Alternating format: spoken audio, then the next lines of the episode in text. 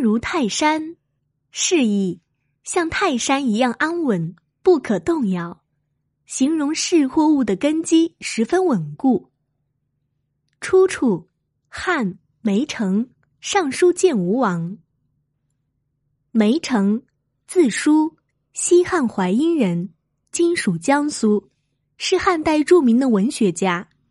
汉景帝时，他在吴王刘濞府中担任郎中。吴国是当时诸侯中的大国，吴王刘濞野心很大，一直窥去中央政权，暗中图谋叛乱。汉景帝任用富有才能的政治家晁错为御史大夫。晁错主张削减各诸侯的领地，加强中央的权力和威信，巩固国家的统一。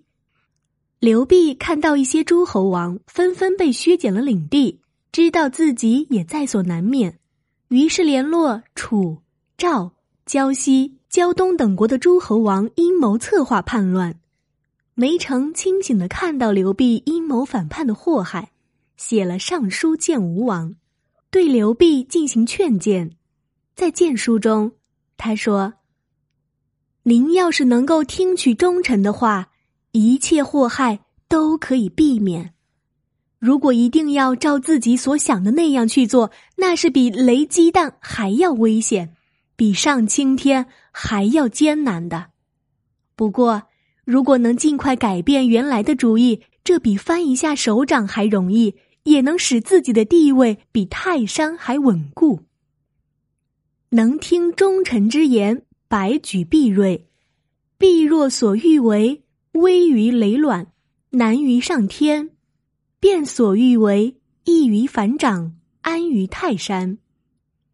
但刘濞执迷不悟，加紧进行阴谋反叛活动，于是梅城只得离开吴国，投奔了梁孝王。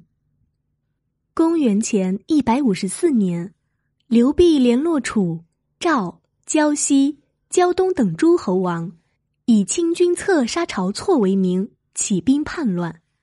历史上称吴楚七国之乱。汉景帝听信谗言，杀了晁错，以此向诸侯王们表示歉意。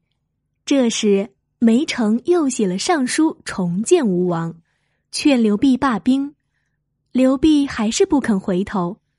不久，汉朝大将周亚夫率领军队打败了吴楚叛军，楚王刘戊自杀，吴王刘濞逃到东越被杀，其余五个王也落得自杀或被杀。这场叛乱只维持了三个月，就彻底失败了。七国之乱平定之后，梅城因写了上书见吴王。显示出远见卓识，而名声大振。